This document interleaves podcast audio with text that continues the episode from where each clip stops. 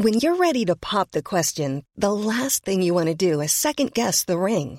At Bluenile.com, you can design a one-of-a-kind ring with the ease and convenience of shopping online. Choose your diamond and setting. When you find the one, you'll get it delivered right to your door. Go to Bluenile.com and use promo code LISTEN to get $50 off your purchase of $500 or more. That's code LISTEN at Bluenile.com for $50 off your purchase.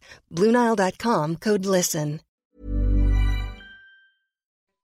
On est à l'antenne. Ah, bonsoir, bonsoir. bonsoir, bonsoir. Mais euh, c'est pas pour nous tout de suite. Hein. Juste un instant, dans un instant, euh, le sommaire. Pour l'instant, je cherche son prénom parce que c'est pas Jeanne Cancard, mais c'est Clémence Barbier.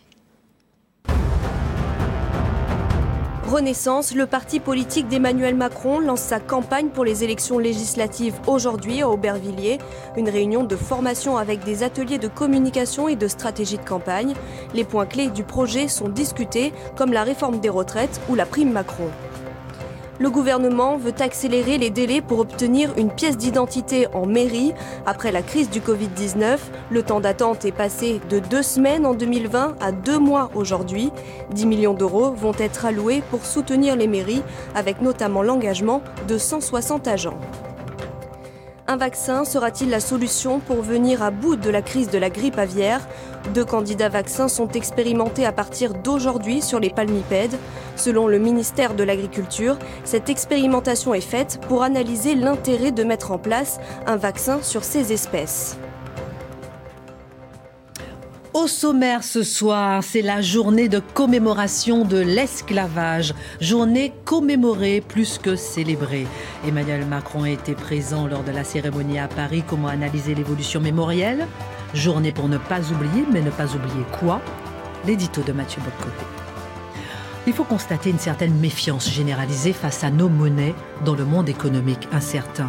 Conséquence, certains investissent dans des tableaux comme le Warhol, vendu hier 195 millions de dollars, ou le plus gros diamant du monde à vendre demain 50 millions de dollars. Comment décrypter cette envolée des biens réels? L'analyse de Dimitri Pavlenko. Comment expliquer perdre son enfant simplement parce que la justice a été trop laxiste? Comment éteindre ce sentiment d'impunité générale? La mort du jeune Antoine Aleno sur son scooter, fauché par un récidiviste ivre au volant d'une voiture volée, provoque une grande colère, le décryptage de Charlotte Dornelas. La mort de Louis XV, le 10 mai 1774 à l'âge de 64 ans, c'est le plus long règne de l'histoire après celui de son arrière-grand-père Louis XIV, Marc Menant nous raconte. Et puis alors que Tahabouaf devait être investi par la NUP aux prochaines législatives, le militant décide de jeter l'éponge. Trop d'attaques, précise-t-il. Une meute s'est-elle acharnée contre lui? Certains le disent victime de racisme. Vrai Faux? L'édito de Mathieu Bocoté. Une heure pour prendre un peu de hauteur sur l'actualité avec nos éditorialistes c'est maintenant.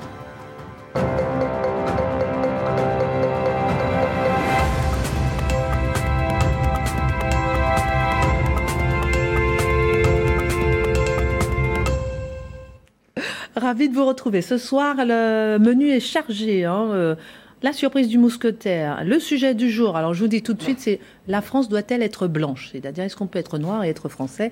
Et est-ce que la France représentative, elle est, elle est blanche? On en parlera tout à l'heure. On va préciser ça dans un instant. Avant tout, comment allez-vous? Toujours bien.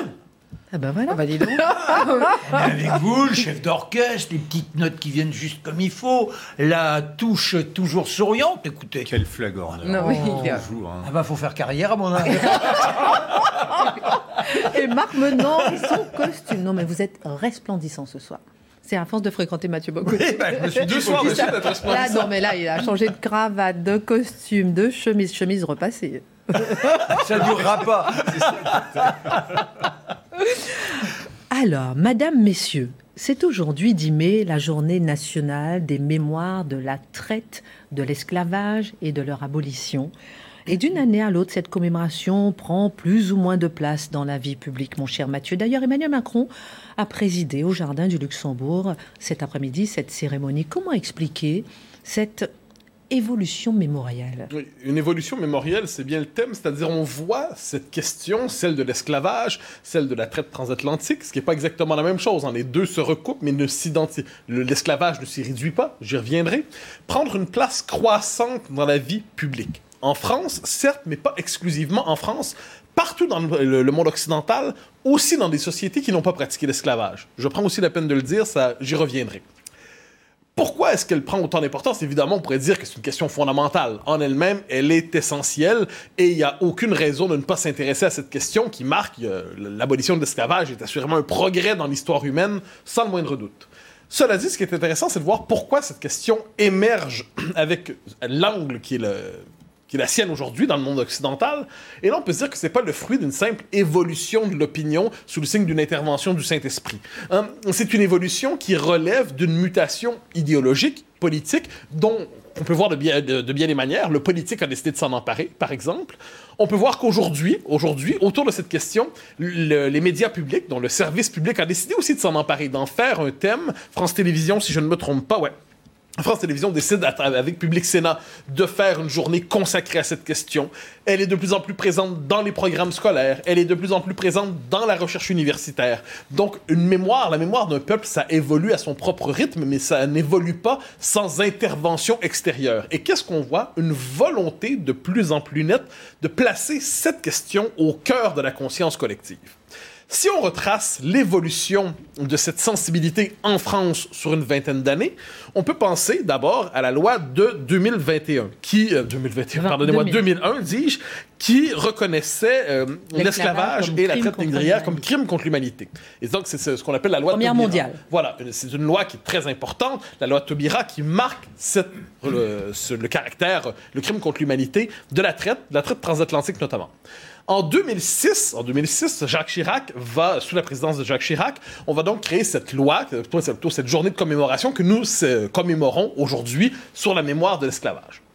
Mais là, il y a un petit événement, il y a des polémiques et des controverses qui euh, accompagnent l'évolution de cette thématique dans la vie publique.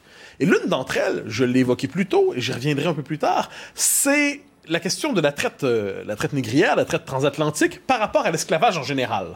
Pourquoi Et on a posé la question à Mme euh, Madame Taubira, qui est la figure inaugurale dans tout ce débat, qui avait donc décidé de marquer du saut de l'infamie du crime de euh, contre l'humanité la traite négrière, la traite transatlantique, sans s'intéresser, sans intégrer dans sa dénonciation générale de l'esclavage, par exemple, euh, l'esclavage dans le monde arabo-musulman. Et on lui avait demandé, mais pourquoi, Madame Taubira, est-ce que vous ne reconnaissez pas dans votre critique de l'esclavage, dans votre idée qu'il faut désormais marqué du, fer rouge dans l'histoire de l'humanité ce phénomène, pourquoi est-ce que vous vous concentrez seulement sur la traite transatlantique?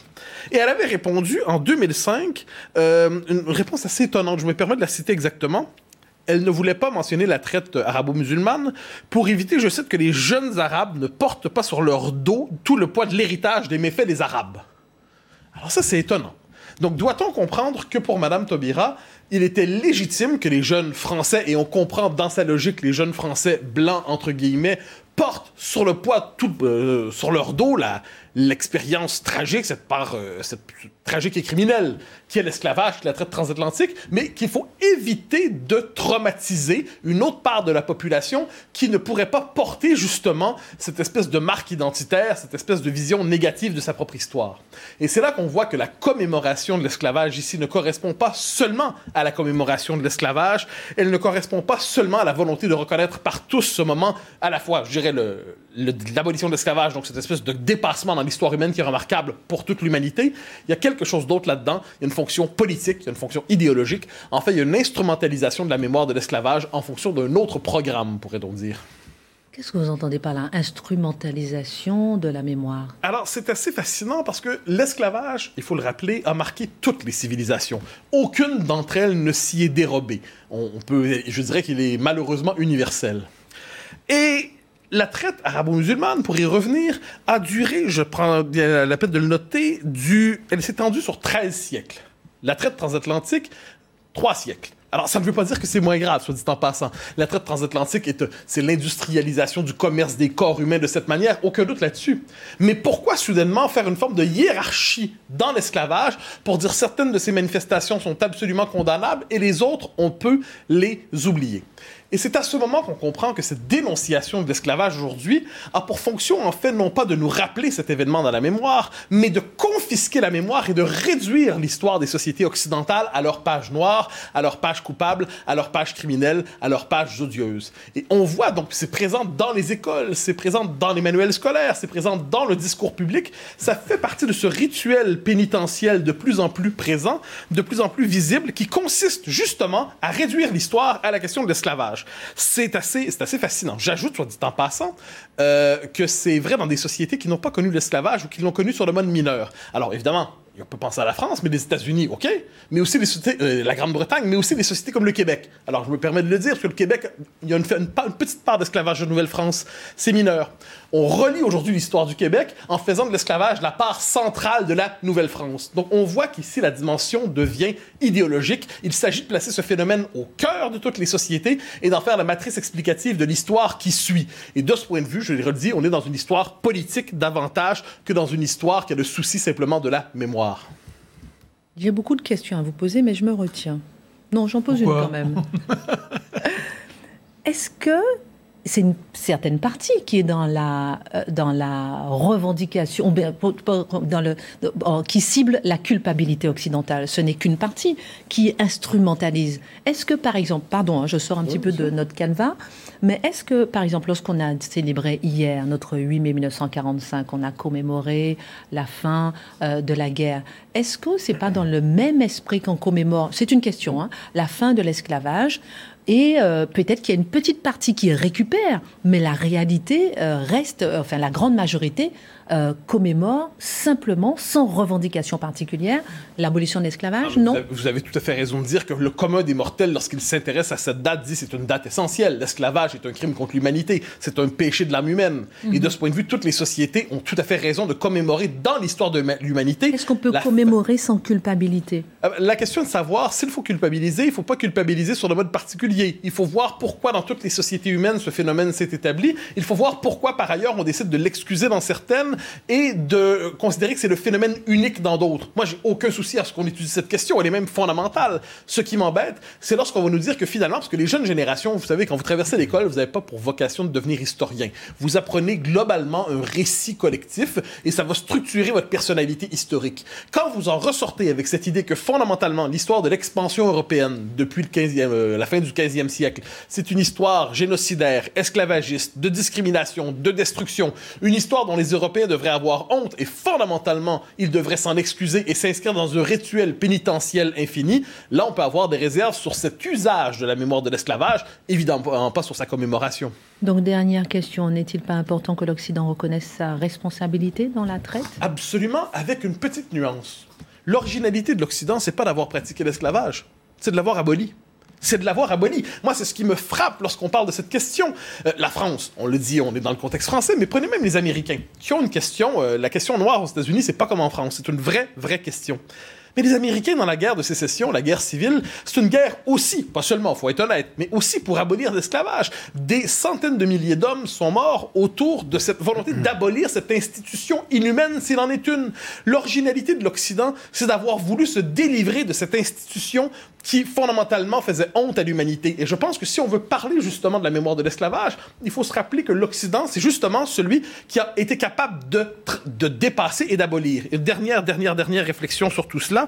Euh, je pense que le drame aujourd'hui, et ça, on y revient souvent, on en parlait beaucoup cet automne, c'est l'américanisation de la conscience collective occidentale. On décide de penser le sort de toutes les minorités à partir de la situation de la minorité noire aux États-Unis. Et dès lors, quand on pense la difficulté des minorités en Suède, en Grande-Bretagne, en Finlande, au Québec, en France et ainsi de suite, on le pense toujours à partir de la matrice de la situation des Noirs américains. Ce n'est pas la même chose. La situation des minorités en Europe occidentale n'est pas marquée par l'histoire de l'esclavage à l'américaine. Pourtant, c'est, je dirais, l'effet indirect ou volontaire, je ne sais pas, de cette mise en récit d'américaniser la conscience européenne. Et de ce point de vue, il y a un mauvais usage de cette mémoire qui ne se réduit évidemment pas à ces mauvais usages. Charlotte, Marc et ensuite Dimitri. Non, mais c'est en effet quand on commémore euh, l'abolition de l'esclavage, il y a deux choses. Il y a le fait de comprendre le principe qui nous fait rejeter l'esclavage, c'est-à-dire l'égale dignité évidemment des personnes. Et ça, il faut comment dire étudier le principe pour ne jamais retomber dans la tentation de l'esclavage sous quelque forme que ce soit. Et ensuite, dans notre histoire et dans l'attachement au récit collectif, en effet, on pourrait, euh, euh, comment dire, justement à partir de ce principe-là, évoquer aussi, faire fleurir, on va dire, la fierté de l'abolition de l'esclavage. Et si vraiment c'est l'esclavage que l'on poursuit, on peut être fier d'être descendant de gens qui ont voulu l'abolir, parce qu'ils existent évidemment chez nous, et surtout se préoccuper de, de l'esclavage qui se poursuit encore aujourd'hui. Parce que non seulement euh, tout le monde n'a pas aboli l'esclavage, mais encore aujourd'hui, tout le monde n'a pas aboli l'esclavage. Donc si c'est l'esclavage l'ennemi, il y, a encore du travail, malheureusement. Il y a un autre ennemi dont on ne parle pas, qui me paraît essentiel dans ce monde de grande misère. Il suffit de regarder la map monde. C'est le jour de la dignité le nombre de gamins qui, dès l'âge de 3 ans, sont dans des mines à gratter la terre, à malheureusement dépérir, à n'avoir aucun avenir. Ils sont des millions à travers le monde, des millions qui crèvent de faim. Alors moi, je veux bien qu'on dramatise, mais d'abord, j'adore l'analyse faite par Mathieu et par euh, Charlotte, mais il serait peut-être bon de donner une impulsion pour que demain, l'ensemble de la planète puisse se redresser et dire oui, nous sommes des hommes et nous avons une forme de fraternité car nous accordons la dignité à tous. On marque une pause avec l'actualité Clémence Barbier et puis je reviens parce que je ne sais pas si c'est de la dramatisation. On revient. La sécheresse qui frappe l'ensemble de la France aura un impact sur la production des céréales, a prévenu hier le ministère de l'Agriculture. Aucune région n'est épargnée par la sécheresse et pour limiter ce phénomène, 15 départements sont déjà soumis à des restrictions d'eau. Police, recherche, gardien de la paix, la police nationale a lancé sa campagne annuelle de recrutement avec l'objectif de former 2500 futurs gardiens, dont la formation a été allongée de 8 à 12 mois. Les inscriptions au concours sont ouvertes jusqu'au 22 juillet. Autrice, grossophobie ou encore wokisme, des mots que vous avez pu entendre et que vous pourrez désormais retrouver dans le dictionnaire. Ils font leur entrée parmi les 150 nouveaux mots du Petit Larousse 2023. Alors Dimitri, on parlait de l'esclavage, euh, hmm. abolition de l'esclavage aujourd'hui. Euh, plus, euh, selon vous, une journée sur la culpabilité ou bien une journée qui commémore l'abolition? Je retiens ce qu'a dit Mathieu sur l'importance du geste de Jacques Chirac quand il instaure cette journée de l'abolition. cette journée pour commémorer ce grand geste, effectivement, qui est dans la lignée du mouvement des Lumières. Mais c'est vrai que cette entreprise de récupération et de pilonnage, d'instrumentalisation de, la question de l'esclavage contre euh, la France, euh, moi je la vois par exemple dans le programme scolaire euh, de mon aîné qui est en troisième. et Dites-nous. Ben, le, dans le programme, par exemple, de civilisation américaine, pour faire simple, hein, en périphérie du cours d'anglais, se résume à l'oppression exercée par les Blancs à l'encontre des Noirs dans les années 50 et à ce combat de libération entrepris par Martin Luther King, etc. Je crois qu'ils ont commencé au mois d'octobre à en parler, ils n'ont toujours pas terminé. Et c'est-à-dire résumer la civilisation américaine à cette question-là, la question noire, qui effectivement est centrale dans les débats aujourd'hui aux États-Unis, ça, ça, ça, ça, ne peut pas, ça ne peut pas être tout. Et je pense effectivement qu'à l'école, il y a une entreprise, un peu de machine à laver des esprits autour de ça, mais autour de l'histoire de France aussi en général, il y aurait tant à dire sur ces questions-là. Bon, alors Marc Menant ensuite. Oui, je veux offusquer en trois mots. C'est-à-dire que ce que l'on impose à des gamines de 3 ans, 4 ans aujourd'hui, de porter le voile, d'être dans une coercition totale, c'est pas de l'esclavage, c'est pas un, esclavage moral. Et donc, on, est là à nous culpabiliser en disant vous avez été des monstres, et là, on trouve ça tout à fait normal. Mais encore une fois, la question est-ce que c'est la culpabilisation Vous avez été des monstres ou bien la célébration de l'abolition. Non, mais ça, je, je, me permettrais de, de faire une comparaison, c'est-à-dire, c'est lorsqu'on parle d'histoire de la Deuxième Guerre mondiale, alors, si on veut rappeler qu'il y a eu la collaboration, on a raison de rappeler qu'il y a eu la, collaboration. Si on réduit l'histoire de la France à la collaboration en ce moment, sans penser à la résistance, et qu'on apprend à toute une génération que leurs ancêtres étaient, et leurs grands-parents étaient tous dans la collaboration, et qu'il n'y avait pas de résistance, et qu'il n'y avait pas de, résistance passive, résistance active, qu'il n'y avait pas la France libre, et qu'on décide d'éduquer tout un peuple dans la culpabilité, en oubliant qu'il y avait autre chose que cette culpabilité, eh bien, ce n'est pas servir l'histoire, ce n'est pas servir la vérité. Je pense qu'on peut faire la même chose sur bien d'autres questions. C'est peut-être parce qu'on a servi aussi cette histoire euh, de la France qui a gagné la guerre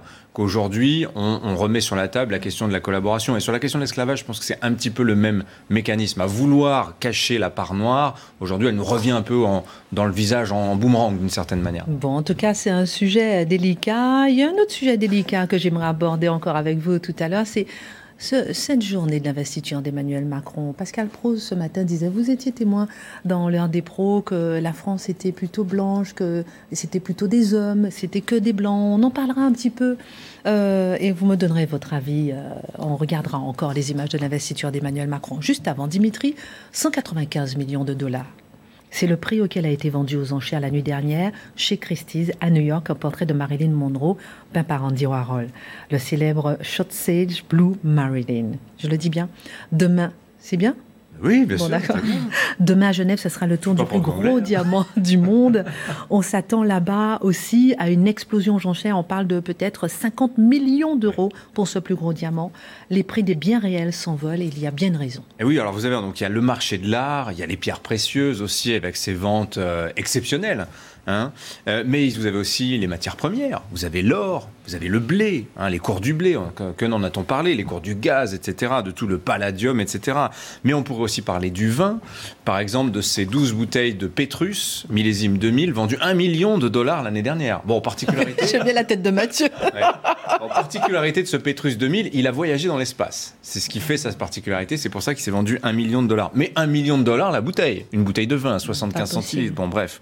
L'immobilier, évidemment, les forêts, les vignes, les terres agricoles, par exemple. les terres agricoles, c'est très intéressant. Ils s'en achètent, ils s'en vendent de plus en plus, de l'ordre de 300 000 hectares en France chaque année.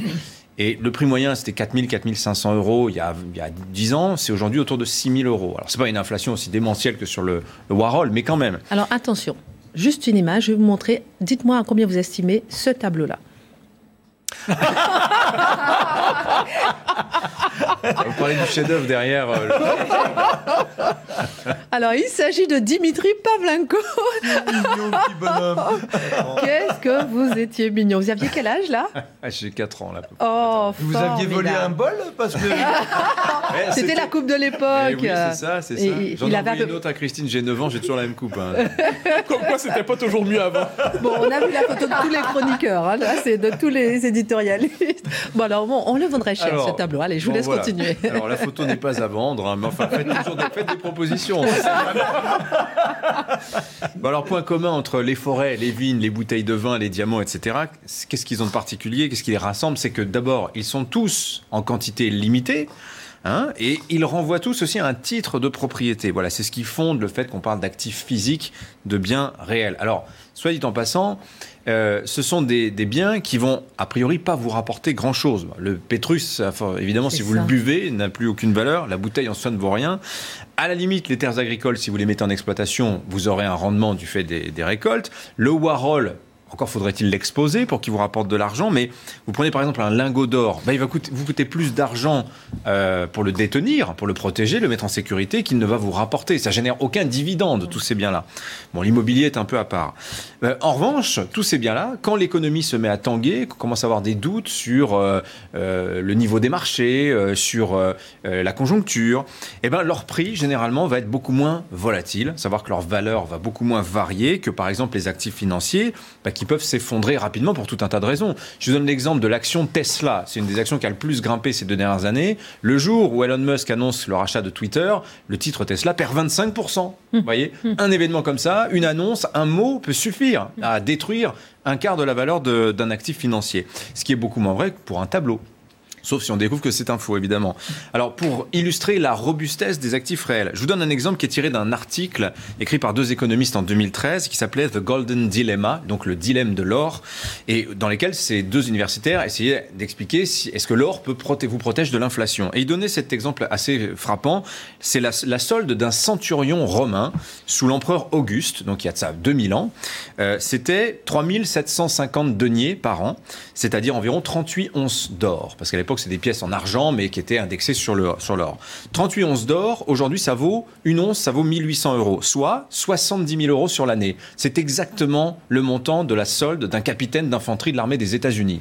Donc, vous voyez, c'est une belle stabilité, quand même. 2000 ans. Hein, la même fonction, c'est payé pareil. Voilà. Toutes les revues, les journaux qui vous parlent d'argent et de placement, en ce moment, vous le disent. Il ne faut pas garder votre épargne sur un compte en ce moment à cause de l'inflation. Il faut le placer, y compris dans des actifs réels. Et alors, le mix parfait, ce que nous disent ces revues, c'est un tiers d'or et de métaux précieux, un tiers d'actions et un tiers d'actifs réels. Alors ça peut même être des trucs très exotiques, acheter des camions, des bouts de bateaux, etc. etc. C'est dingue. Mais, alors j'entends bien ce que vous dites, mais encore faut-il avoir de l'argent à placer. et qu'est-ce qui dit effectivement que le prix de l'or ou bien du marché de l'art ne sont pas là aussi des bulles qui peuvent éclater? Alors, ça, c'est une très bonne question. Alors, je répondrai oui, bien sûr, euh, notamment si votre Pétrus à un million est bouchonné. enfin, que l'un l'ouvre et le bois et vous dit c'est il est, ni mauvais. Bon là évidemment il risque de perdre sa valeur. Il sera toujours allé dans l'espace. Ceci dit, la belle demeure peut évidemment s'effondrer. Euh, mais la bonne question c'est surtout pourquoi on atteint de tels prix pour ces biens physiques? Comment se fait-il par exemple que le mètre carré à Paris il y a 22 ans, en 2000, valait 2500 euros, qu'il en vaut 10 000 aujourd'hui? Qu'est-ce qui s'est passé entre-temps? Est-ce que l'offre immobilière à Paris a été divisée par 4 Est-ce que mon bien est 4 fois mieux qu'il y a 22 ans? En fait, non, il s'est même usé avec le temps. Donc voilà, il y a une décorrélation entre, si vous voulez, la valeur d'usage et la valeur monétaire de cet argent. Donc la question, c'est est-ce que c'est pas plutôt le pouvoir d'achat de l'euro qui s'est effondré de 75 à, propos de mon immobilier. Je vous prends l'exemple de l'or. 1er janvier 2000, un lingot d'or, c'est-à-dire un kilo d'or, ça valait 9 000 euros. Aujourd'hui, 10 mai 2022, ça vaut 58 000 euros, soit 6 fois et demi plus cher. La variable, d'après vous, c'est l'or ou c'est l'euro? Eh bien, l'or, en réalité, Évidemment, on en a produit un peu plus, on en a sorti des mines, il y a un peu plus de demandes. Mais la grande différence, c'est qu'entre 2008 et 2020, on a émis des quantités astronomiques d'argent on a mis en circulation des liquidités dans des proportions océaniques, et c'est ça la grande différence. La variable n'est pas l'or, la variable, c'est en fait, c'est exactement l'euro. Il a bien fallu que cet argent finisse quelque part, et donc il est allé inonder à peu près tout, les marchés actions, etc., et les marchés des actifs réels comme l'immobilier, les pierres précieuses ou les bouteilles de Pétrus. On marque une pause et je vous donne le mot de la fin là-dessus. On marque une pause. Clémence Barbier pour l'info. Éric Dupont-Moretti, soupçonné d'avoir profité de sa fonction pour régler des comptes avec des magistrats dans deux dossiers lorsqu'il était avocat. Aujourd'hui, le ministère public de la Cour de justice de la République a annoncé avoir requis le renvoi devant la Cour de l'ancien avocat et actuel garde des Sceaux, mis en examen pour prise illégale d'intérêt. Emmanuel Macron interpelle Xi Jinping sur l'impact du Covid sur les Français de Chine. Le président de la République s'est entretenu pendant une heure et demie par téléphone avec le président chinois. Emmanuel Macron a exprimé sa solidarité de la France avec la Chine, qui connaît sa pire flambée épidémique depuis deux ans. Vladimir Poutine n'aurait pas l'intention d'occuper uniquement le Donbass en Ukraine, la Moldavie serait aussi menacée, selon la chef des renseignements américains. Selon elle, le président russe va probablement imposer la loi martiale dans son pays pour soutenir l'effort de guerre. En revanche, Vladimir, Poutine ne ferait usage de l'arme nucléaire qu'en cas de menace existentielle. Retour sur le plateau euh, de Face à l'info. Dimitri, dernier mot sur ce, hmm. sur ce, sur ce sujet. Euh, pourquoi un tableau se vend 195 millions de dollars, une bouteille de vin 1 million? Eh bien, je vous disais, c'est parce qu'en réalité, la grande différence, c'est pas que ces, objets valent plus, en réalité. C'est qu'il y a beaucoup plus d'argent en circulation. Je vous donne un chiffre. Entre 2008 et 2020... C'est dur à entendre, un hein, moment de l'inflation. Il y a ceux qui souffrent et tout, mais bon. exactement. Entre 2008 et 2020, de la crise des subprimes au Covid, la masse monétaire mondiale, elle a doublé. C'est-à-dire qu'on est, on est passé au-delà de 100 000 milliards de dollars. Il faut bien que cet argent, il aille quelque part à un moment. Donc il est aller dans l'immobilier, on l'a vu aussi, mais dans ces biens de luxe, dans l'or aussi, dont je vous disais, passer de 9 000 à 56 000 euros le kilo en l'espace de 20 ans. C'est-à-dire qu'en fait, l'euro a perdu 85% de sa valeur face, euh, face à l'or. Et donc, c'est ça qu'il faut bien comprendre, c'est que c'est cette dilution, cette fonte de la valeur de l'argent, de la monnaie, qui, est, qui importe plus que le prix, en réalité, du tableau de Warhol, qui fait office, en fait, de valeur refuge pour les gens qui ont les moyens de se les offrir et qui vont se protéger de l'inflation en plaçant leur argent dans ces biens qui ne perdront pas de valeur au fil du temps. Merci mille fois pour cette analyse très pointue. Dans un instant, on parlera de Tahabouaf qui jette l'éponge. Est-il victime de racisme? On en parle dans un instant, vous nous direz. Je vous laisse réfléchir. Je sais que vous avez la réponse. On parlera de la mort de Louis XV. On parlera, euh, tout à l'heure, on fera un petit tour de table aussi de, de, cette, euh, de cette journée d'investiture d'Emmanuel Macron. Est-ce que euh, les invités étaient trop blancs Est-ce qu'il n'y avait pas assez de couleurs Est-ce qu'il y avait trop d'hommes? On en parlera tout à l'heure et on mettra un petit sonore de Pascal Pro pour voir un peu ce qu'il a dit ce matin. Mais dimanche soir, Antoine Aleno est mort sur son scooter percuté par un récidiviste ivre au volant d'une voiture volée. Après le choc, l'émotion, la colère, comment expliquer perdre les siens, Charlotte, parce que la justice a été trop laxiste D'abord, que sait-on exactement de cette affaire et du meurtrier? Alors, euh, ce qui s'est passé, on l'a beaucoup entendu parler depuis hier, puisqu'il est le fils, euh, cet Antoine Aleno, et euh, bah, cuisinier lui-même, chef, et le fils de Yannick Aleno, le grand chef que tout le monde connaît. Alors, dimanche soir, dans la nuit, enfin vers 23h30, c'est un homme de 25 ans qui a d'abord volé une voiture par la rue, c'est-à-dire qu'il a donné un ticket au voiturier qui, qui, était un faux. Il a récupéré une voiture, il était complètement ivre, il a pris la voiture, pris la fuite, et arrivé à un feu, il a percuté un VTC et euh, un scooter qui était arrêté au feu rouge. Euh, Antoine Aleno, qui conduisait ce scooter, a été tué sur le coup. Il y avait une jeune femme derrière lui qui est à l'hôpital aujourd'hui et le conducteur du VTC qui est lui aussi à l'hôpital. Euh, alors, ce qu'on sait, c'est qu'en plus d'être un délinquant multirécidiviste et déjà connu, cet homme, donc l'agresseur, le meurtrier en l'occurrence, était particulièrement lâche puisque une fois que l'accident avait eu lieu, il s'est enfui à pied et il a été interpellé immédiatement grâce à un policier qui était hors service mais qui était présent, qui avait assisté à la scène, qu'il a arrêté immédiatement. Donc il est aujourd'hui en garde à vue, il est poursuivi pour homicide involontaire aggravé. Alors les qualifications à ce moment-là, alors une qualification, juste pour rappeler, la première qualification dans ce genre d'affaires, elle se fait par l'officier de police judiciaire qui est envoyé sur place pour faire les constatations. Lui, en fonction des éléments qu'il a, qualifie euh, l'acte euh, et qualifie la poursuite, on va dire, euh, qui va peser sur le, suspect. Et ensuite, le parquet peut requalifier. Aujourd'hui, c'est toujours ça. Alors parfois, on a du mal, parce que c'est assez froid les qualifications, on a du mal à se dire un homme qui a volé une voiture, qui est ivre, qui prend la voiture, qui roule peut-être trop vite, qui arrive à un feu rouge et qui percute un scooter, comment est-ce que ça peut être un homicide involontaire alors que tout dans ces actes prend le risque, on va dire, de l'homicide? Alors on comprend qu'il n'y a pas le, le côté volontaire ou involontaire volontaire dans l'homicide est simplement euh, qualifié en fonction de l'intention. Est-ce que cet homme au volant, dans l'état actuel de l'enquête, avait l'intention de tuer quelqu'un en prenant cette voiture? Probablement pas. Ça ne dit pas grand-chose du poids de la peine, on va dire, euh, que cet homme pourra prendre à la fin euh, du jugement. Je dis ça parce que euh, il y a quelques jours, on avait ce policier sur le Pont Neuf qui lui est poursuivi pour homicide volontaire, euh, alors qu'il dit lui-même qu'il était en état de légitime défense. Alors c'est simplement des qualifications. Si vous êtes en état de légitime défense au moment où vous tirez, vous êtes exonéré de la responsabilité pénale. S'il n'y a pas de légitime défense retenue, c'est systématiquement un homicide volontaire. Ça pour expliquer une différence de qualification qui parfois nous choquent. Donc ce que l'on découvre, et c'est peut-être ce qui ajoute encore un peu plus de colère à, la tristesse épouvantable de ce qui s'est passé, c'est le profil, toujours le même. Toujours ce même profil qui revient, 25 ans, défavorablement connu des services de police. Alors il a à son actif plusieurs vols de véhicules, vols en bode organisé et une affaire d'escroquerie également. Il était donc en état d'ivresse et surtout on a appris ces derniers jours qu'il était fiché J, donc c'est une fiche dont on avait euh, peu entendu parler, en tout cas, euh, voire pas entendu parler. Et c'est-à-dire, nous a-t-on expliqué qu'il était recherché par la police pour purger une peine de trois mois ferme à laquelle il avait été euh, condamné. Pardon, je suis suspendue dans votre récit. On connaît trop bien. Euh, justement, Charlotte, ses profils, mais une chose retient particulièrement notre attention cette fois-ci, c'est l'existence justement de cette fiche J. De quoi s'agit-il? Comment comprendre qu'il soit recherché sans être trouvé alors qu'il travaille, qu'il a probablement une adresse identifiée? Oui, en effet, on a appris que cet homme travaille, donc il vient du Val d'Oise et il travaille là-bas dans une entreprise de bâtiment. Donc euh, il y a forcément un endroit où on peut le trouver. Donc on se dit, il est recherché pour purger une peine et euh, il est toujours dehors.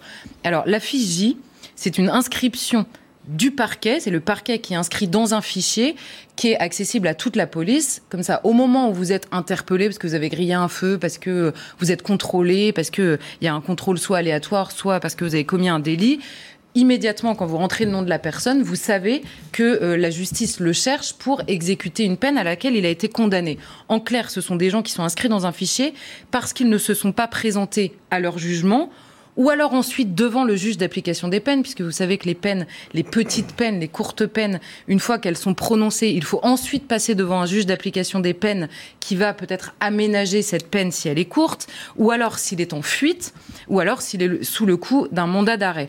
Donc dans ces quatre euh, cas de figure, on va dire, vous avez une fiche euh, J euh, et, donc vous pouvez être interpellé à tout moment.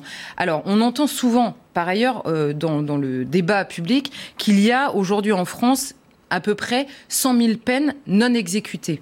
Alors, il ne faut pas confondre les, deux choses, parce que 100 000 peines non exécutées, on se dit, mais c'est pas possible, 100 000, ça fait quand même beaucoup. Alors, ça fait beaucoup, on est d'accord.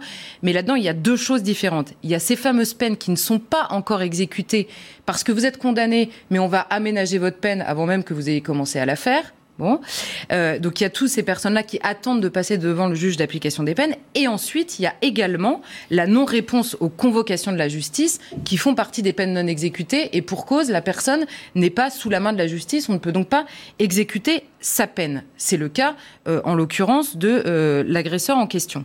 Alors, comment est-ce qu'on recherche ces personnes et pourquoi cette personne n'était pas trouvée, en tout cas à défaut, euh, enfin si seulement elle était recherchée? Il existe une brigade nationale qui s'appelle la Brigade nationale de recherche des fugitifs. Alors, j'ai appelé cet après-midi pour savoir un peu quel était leur travail.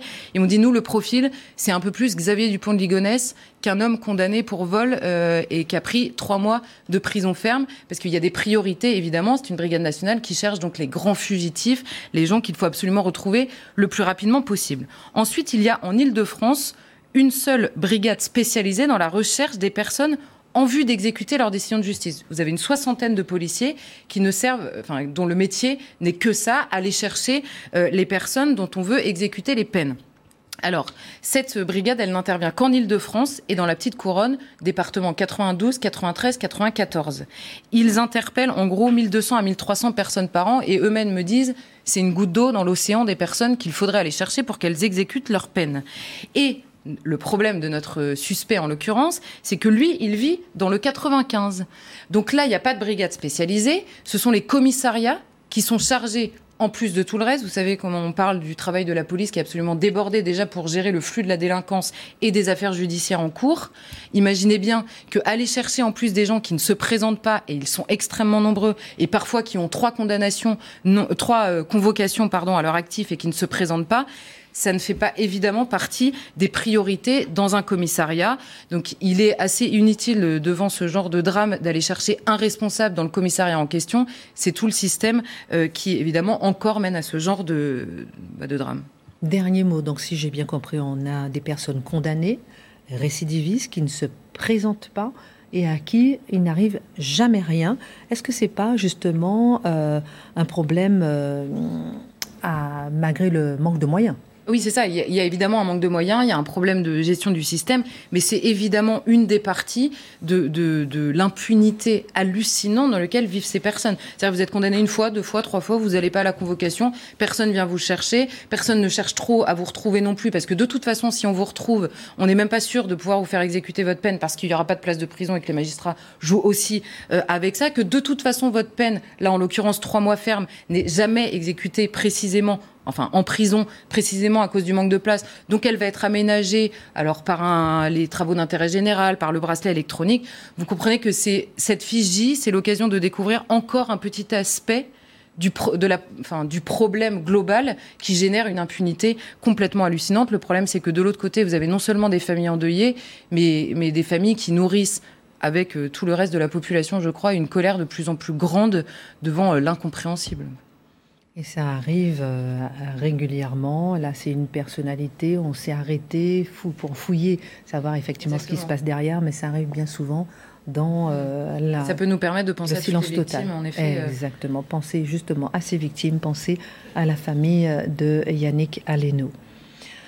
Dans un instant, on parlera de Tahabouas avec vous. Dans un instant, on fera un petit tour de table aussi sur l'investiture d'Emmanuel Macron. Est-ce qu'il manquait de femmes? Est-ce qu'il manquait de personnes euh, d'une France un peu plus colorée? J'ai envie de vous entendre là-dessus. Juste avant la mort de Louis XV, aujourd'hui, 10 mai 1774, il est euh, mort à l'âge de 64 ans. Et quand même, Marc, c'est le plus long règne de l'histoire après celui de son arrière-grand-père Louis XIV. Eh oui. Et c'est un petit bonhomme, on a l'impression que les dieux ne sont pas toujours avec lui. Dans la succession, il est le quatrième, théoriquement. Les probabilités qu'il monte sur le trône sont relativement peu probables. Et pour autant, dès l'âge de deux ans, eh bien, le grand dauphin qui est son oncle meurt, le petit dauphin qui est son père meurt, son frère meurt, et le voilà, celui qui est désigné pour devenir le successeur de Louis XIV. Le pauvre Louis XIV, vous savez, je l'ai déjà évoqué dans ces temps-là, il est dans un délabrement infini, il fait attention à ce petit bonhomme, il a perdu tellement des siens. Il faudrait quand même que celui-là puisse éviter d'être emporté par la grande faucheuse. Et puis il lui donne des recommandations quand il sent que le trépas va sonner. Il lui dit surtout, ne faites pas la guerre, ne faites pas la guerre comme moi, aimez votre peuple. Et il sera aimé.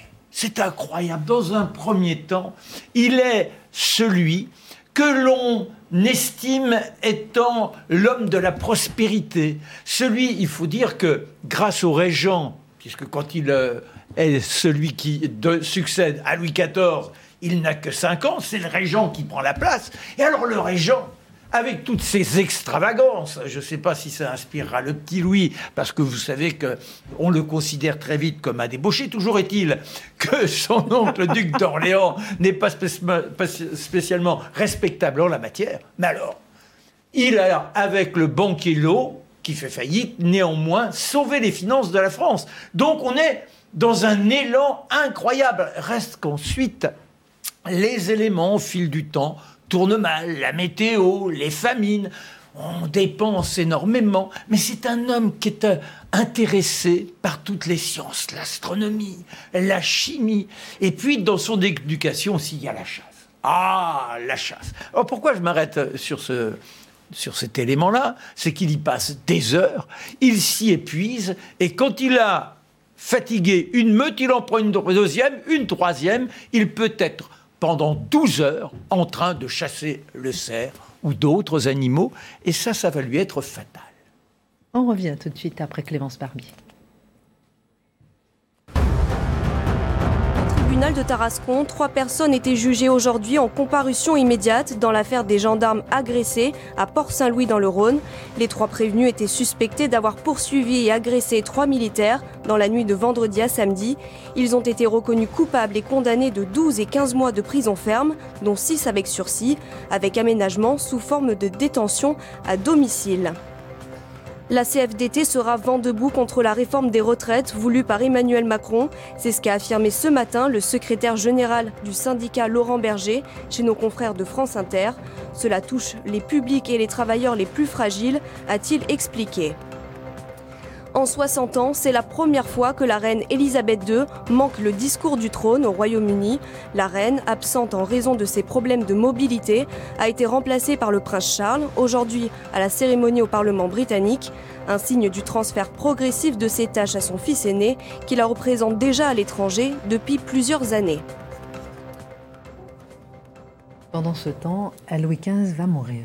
Oui, alors, il nous faut évoquer quand même deux personnages qui ont emballé le roi sur le plan sentimental et sur le plan d'essence aussi.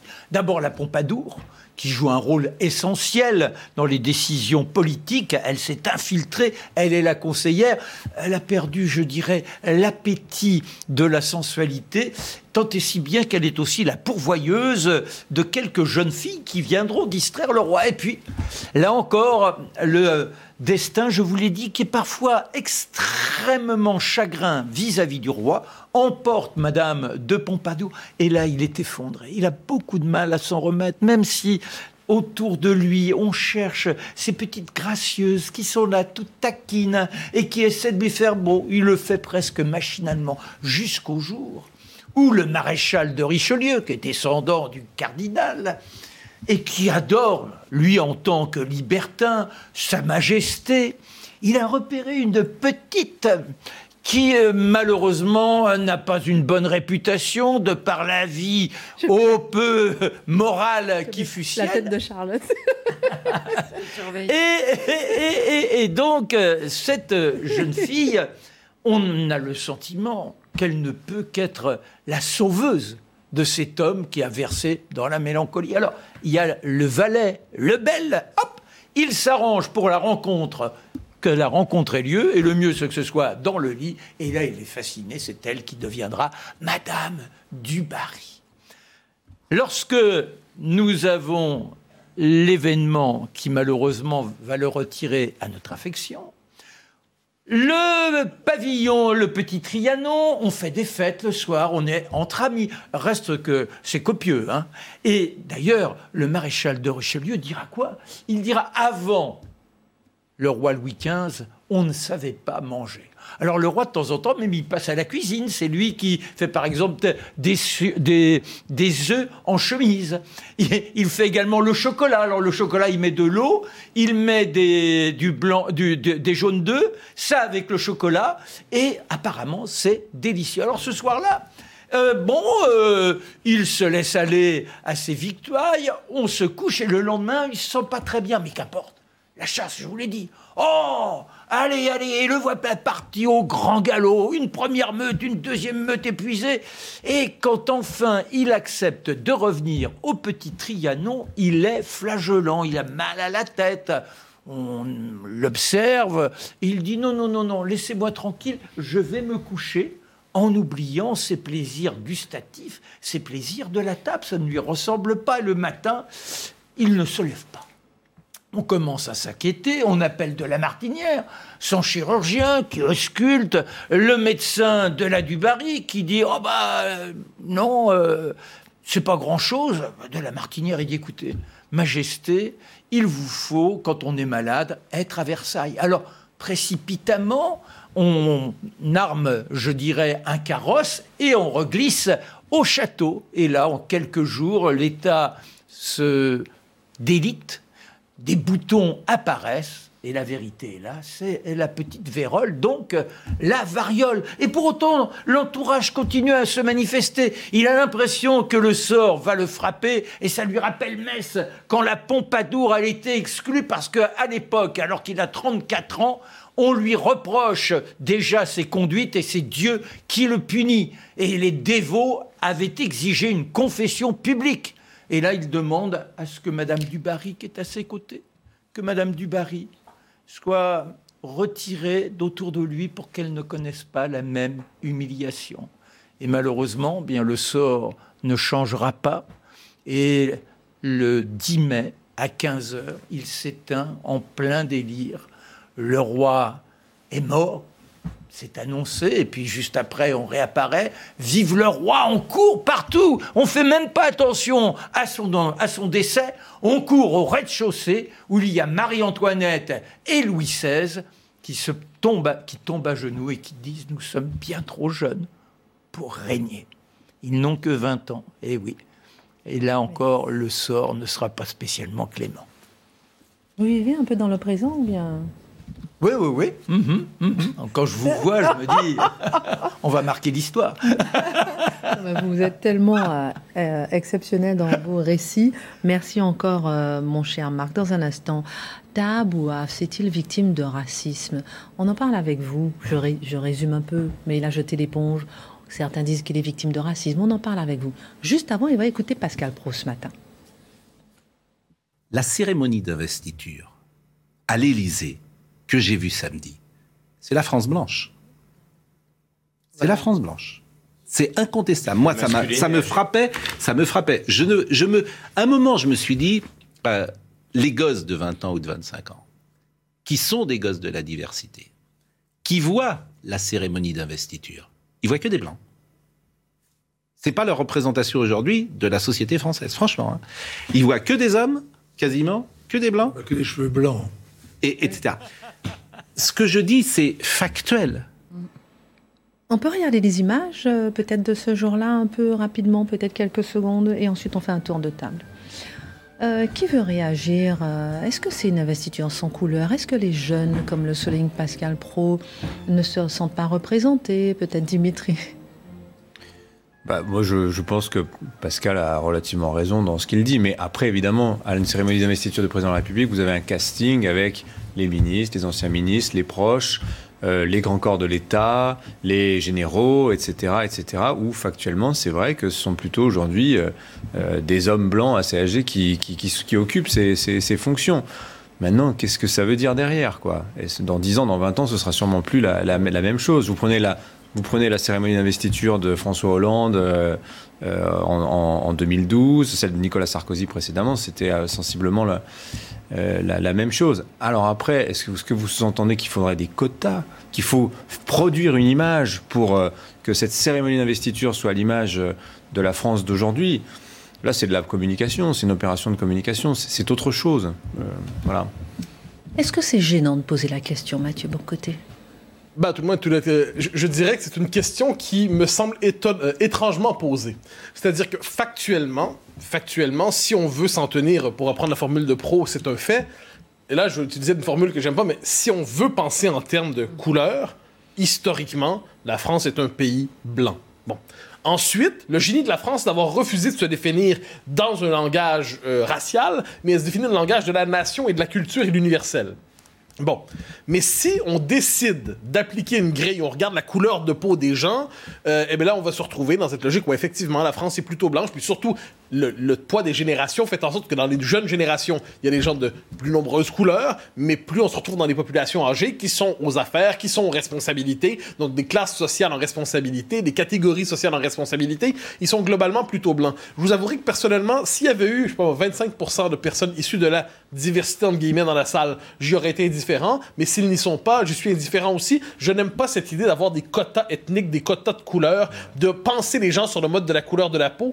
Quand je vois quelqu'un, vois pas d'abord un vous, blanc. C'est vous qui un faites le parallèle avec quota, hein, tous les deux. Ben Il n'y a pas forcément de lien avec un si on dit il faut une telle proportion de gens de telle couleur dans la salle, euh, c'est que c'est la logique du quota qui s'installe. C'était pas, pas la question. Hein. Je, je comprends bien, mais c'est comme, ça que je, comme ça que je la comprends politiquement. Mm -hmm. C'est-à-dire, si on regarde la salle et on se dit, les gens n'ont pas la bonne couleur de peau. Donc, on rentre dans une logique. Et, et, et aussi les femmes, c'est-à-dire que, comme le soulignait Pascal Pro, on voit que c'est masculin. Les évolue à leur rythme. Dans, prenez la même cérémonie dans 10 ans, dans 15 ans, et ça va être tout autre chose. Et, et, les sociétés évoluent à leur rythme. Je vais vous donner un exemple tout simple. Sur un autre registre, on, dans certaines facultés de médecine aujourd'hui, en Amérique du Nord, il y a beaucoup plus de femmes que d'hommes.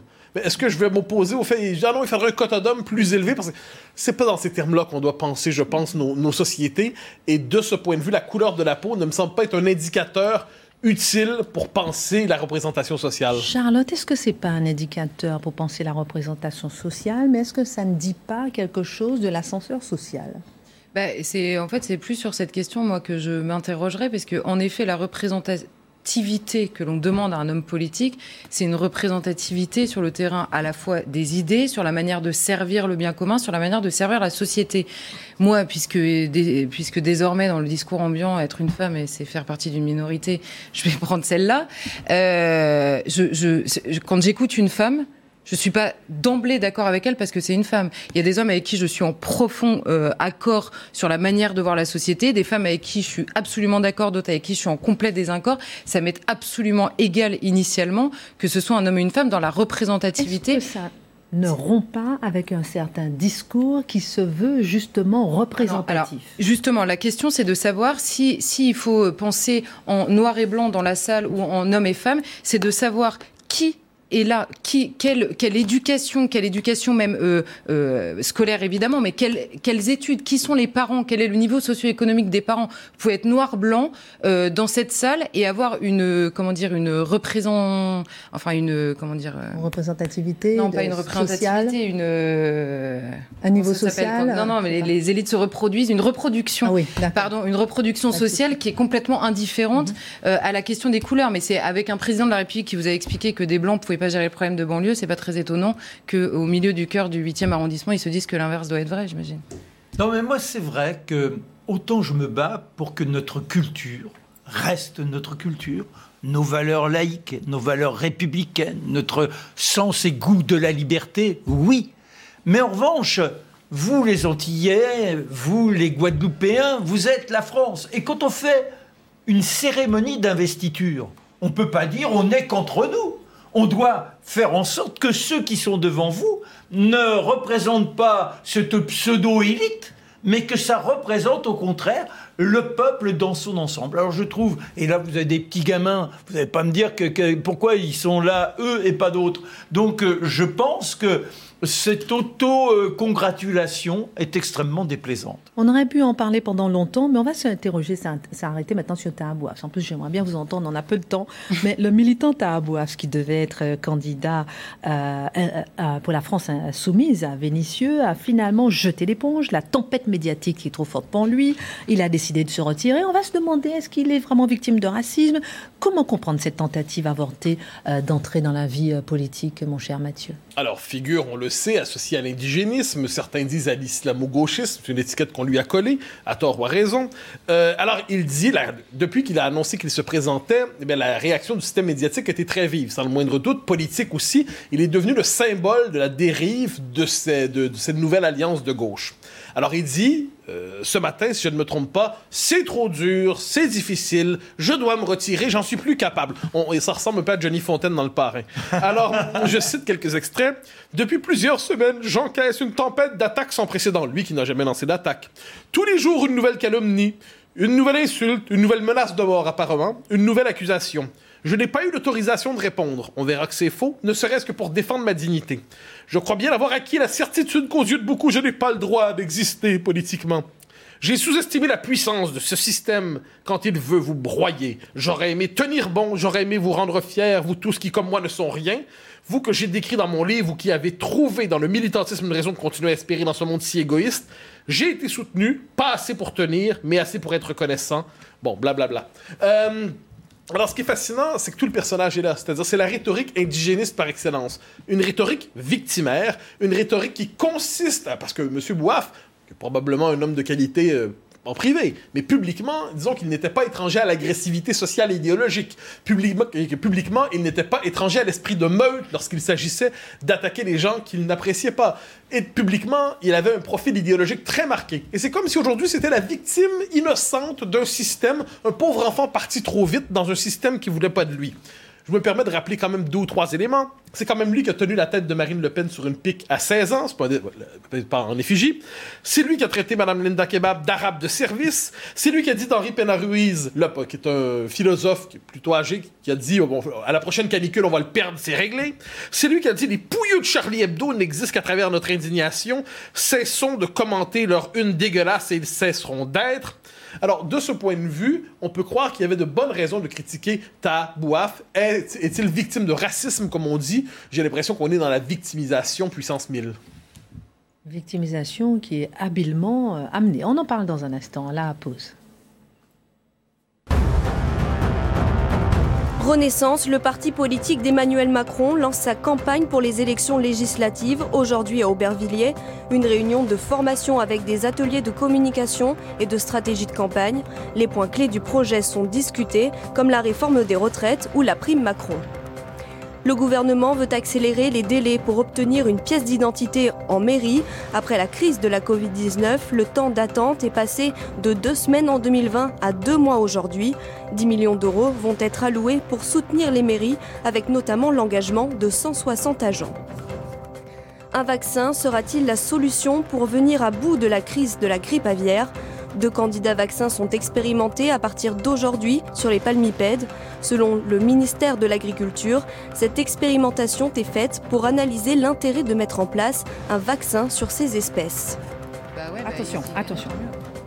Tahabouaf est-il victime de racisme comme certains le disent? Ah bah tout le moins, c'est effectivement ce que disent ses défenseurs, qui le présentent comme la pauvre victime d'un système néocolonial qui en France persécuterait les minorités. Alors Jean-Luc Mélenchon, le toujours subtil, nous dit euh, qu'il s'est manifesté tardivement pour le soutenir. Hein, je dis ça comme ça, courageux.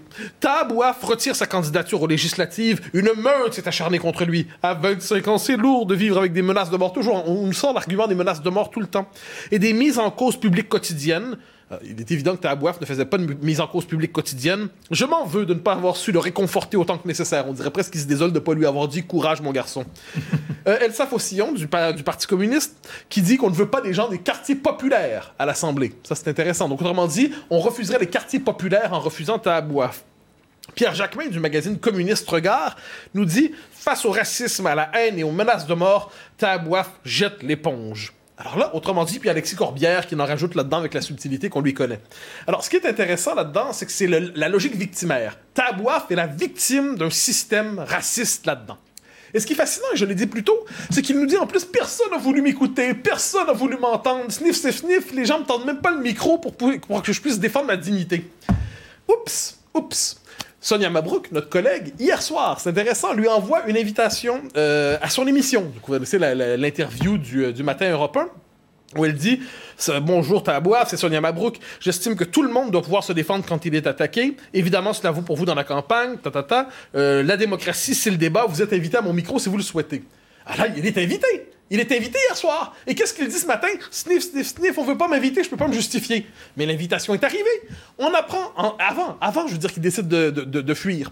Ensuite, ensuite, on sait que Marianne aussi l'avait invité. Il avait dit, je vais répondre dans 48 heures à vos questions. Mais finalement, il n'y a pas eu le temps.